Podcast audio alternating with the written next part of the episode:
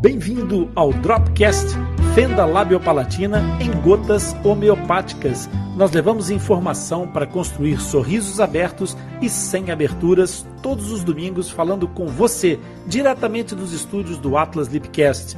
Vem comigo, eu sou Rony Furfuro, médico dentista e coordenador da equipe multidisciplinar de tratamento de fenda labiopalatina do Atlas Lipcast. Aqui no Dropcast eu vou responder, vou explicar e comentar um fato, uma dúvida sobre fenda labiopalatina, aquelas dúvidas que aparecem mais frequentemente e que se transformam numa pedra no seu sapato. Então, se você quiser que o tio Honda responda a sua dúvida, pode enviar um e-mail para o nosso back-office atlaslipcast@atlaslipcast.com, que o Zaqueu estará aqui para te representar, você que é mãe, você que é pai de fissurado, ou você mesmo que é fissurado, você tem aqui o Zaqueu para te representar e trazer as suas perguntas para que o tio Rony responda. Mas se você quiser participar diretamente, também pode entrar diretamente na nossa live. Agora, se liga no que o Zaqueu tem para te dizer. Olá, meu nome é Zaqueu sou fissurado e reabilitado e vou trazer as perguntas que você nos envia para o. Rony responder e explicar. O Atlas Lipcast é o único podcast totalmente dedicado às anomalias congênitas da face, especialmente a fenda lábio-palatina. Agora, se é a tua primeira vez aqui e se gostares do nosso conteúdo, não te esqueças de subscrever o nosso podcast e ativar as notificações. E isso é muito importante para nós. Para você não custa nada, basta clicar aí num botãozinho e dizer que gostou ou fazer o seu comentário. E isso vai fazer com que os motores de busca percebam a relevância desse assunto e daquilo que nós produzimos para você. E então, vamos ao que interessa. Vamos ouvir o Zaqueu. Zaqueu, meu amigo, tudo bem? Alô, Zaqueu. A tua ligação caiu, meu amigo. Deixa ver aqui. Vamos tentar retomar aqui o Zaqueu para saber qual a pergunta que ele tem para hoje. Ele está com uma dificuldade momentânea, mas nós vamos já contactá-lo e agora já vamos ter agora, aqui o Zaqueu, certamente. certamente. Estás ouvindo agora, ouvindo Zaqueu?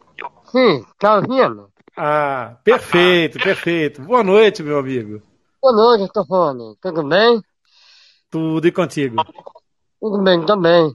Primeiramente, boa noite a todos. Hoje nós temos uma pergunta de um pai, de um paciente. Então ele faz a seguinte pergunta. Deixa eu achar aqui para isso. Uhum. Meu nome é Alex Silva, sou pai de gêmeo. Gostaria de saber o é, seguinte, algumas gostaria. Ai, perdão. Meu nome é Alex Silva, sou pai de pai de gêmeo. Gostaria de saber se existe alguma prótese de palato que ajuda na voz da criança neste os três anos de idade e vida, até a fase adulta, para facilitar a melhora voz inalada. Anasalada seria, né? Provavelmente, Zaqueu. Provavelmente. É, é, é, mais uma, é mais uma daquelas questões importantes, porque certamente vai responder a dúvida desse pai e de outros pais. Nós, inclusive, publicamos recentemente nas nossas redes sociais, não sei se toda a gente terá visto já, uma resposta sobre a questão do aparecimento da fenda em gêmeos. Tu chegaste a ver, não chegaste, Saqueu? Hum. É. Essa é uma, é uma dúvida que é relativa mais à área da fala, da comunicação através da fala. Então, vamos lá.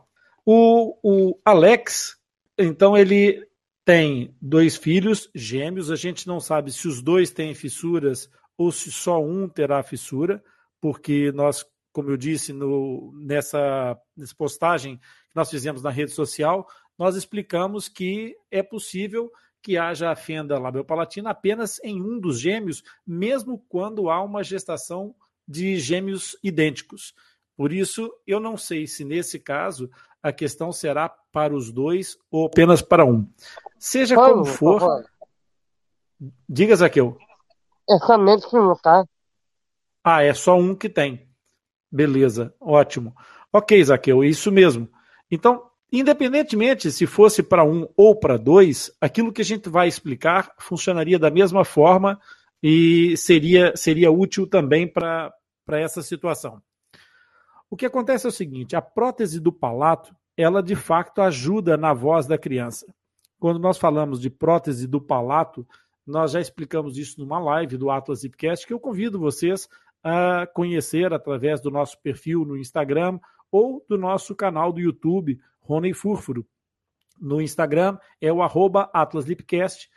É, nós temos essa live gravada a falar exatamente sobre essa situação de próteses palatinas. Essa prótese palatina ela pode ser entendida em dois grandes grupos. A prótese do palato propriamente, que é uma prótese que obtura a abóboda palatina, ou seja, o céu da boca, aquela parte que supostamente seria rígida no céu da boca, onde nós temos as pregas palatinas, essa zona do palato pode precisar de uma prótese obturadora também. Mas, em geral, quando se fala em prótese do palato, nós estamos a falar de uma prótese é, que repara a zona do palato mole, a parte velofaríngea. Então, essa prótese ela interfere diretamente com a qualidade da comunicação pela fala, por quê? Porque ela vai fazer com que haja uma maior eficácia desse esfíncter velofaríngeo. Ou seja, o céu da boca que está aberto ou que foi reparado, ele não tem capacidade de fazer lá atrás, com o movimento daquela parte do céu da boca onde tem a campainha, a divisão do fluxo de ar que transfere o fluxo com a vibração da voz para a boca ou para o nariz.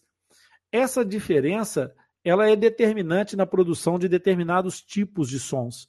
Há sons que são nasais, há sons que são oronasais e há sons que são orais.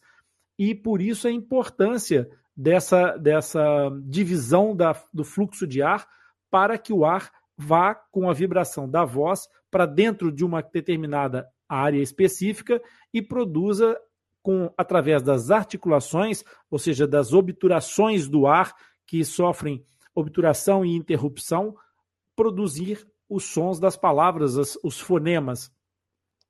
Esse, essa prótese ela é confeccionada à medida da pessoa que a vai usar. Então, para o caso dos gêmeos de uma criança de 3 anos, ele pode começar a usar uma prótese logo muito cedo mas é preciso que haja a certeza de que a reabilitação cirúrgica desse véu palatino não é consistente, não é completa, não é, é funcional. Portanto, nós temos que estar em presença de uma insuficiência, ou então valerá a pena trabalhar com a fonoterapia, a terapia da fala, o desenvolvimento de maiores competências para que perce possamos perceber se essa prótese será efetivamente necessária.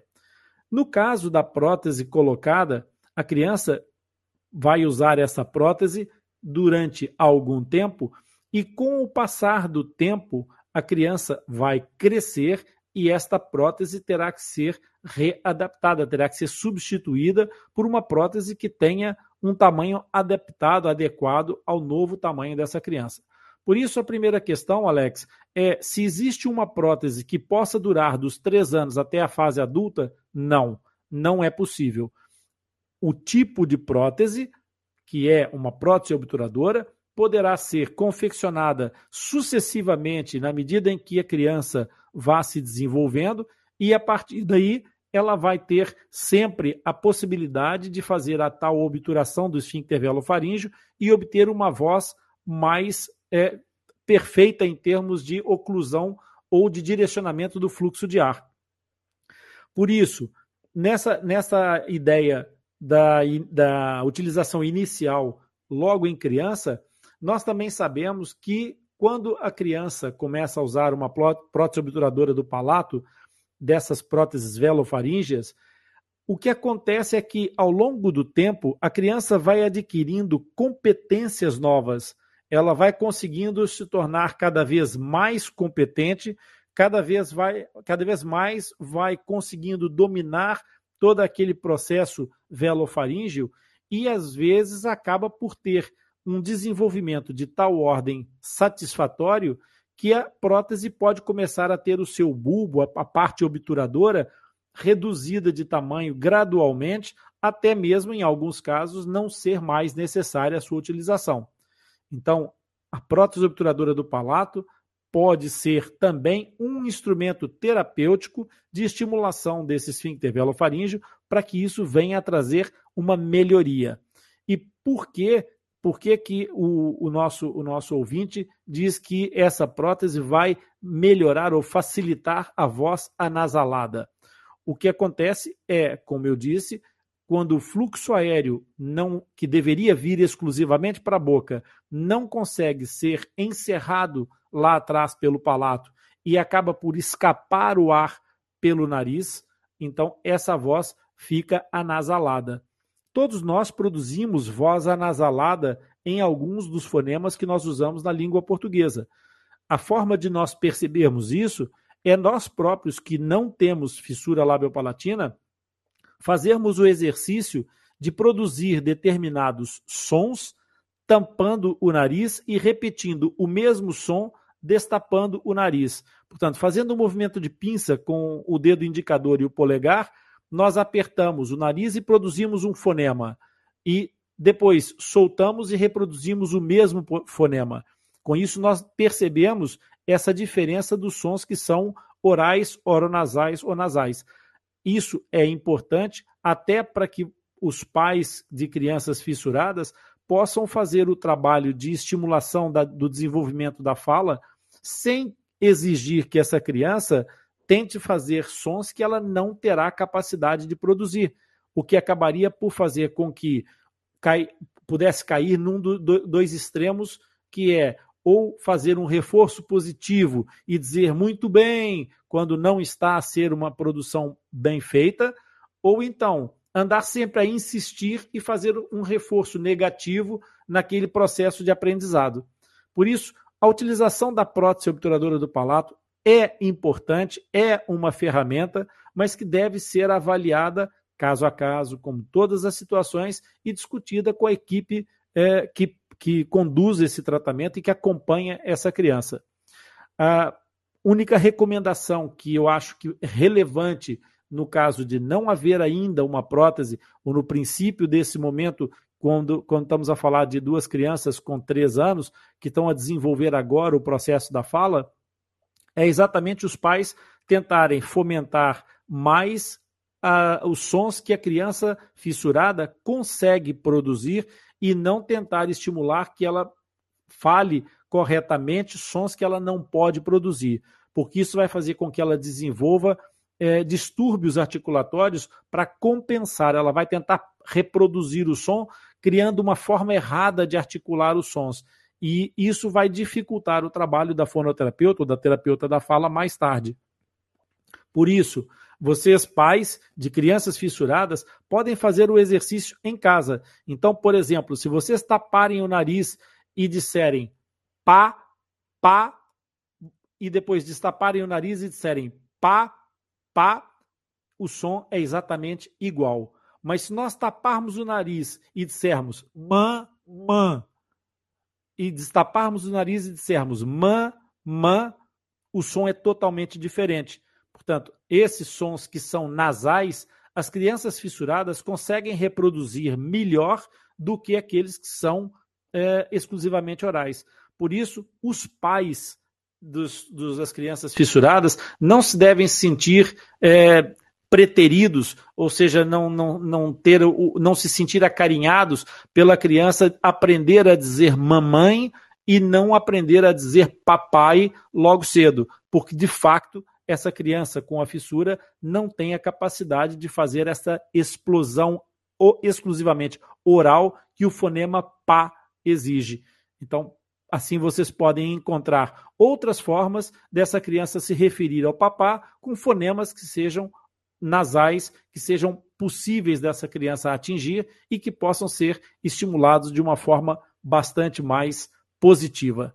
E assim ultrapassamos mais uma etapa. Eu quero te agradecer pela sua participação e companhia. E se você aprendeu alguma coisa hoje ou se esclareceu alguma dúvida, curte e compartilhe esse episódio com algum amigo, um familiar. Eu tenho certeza que eles vão gostar e aproveitar. Você vai deixá-los também com um sorriso aberto e sem aberturas.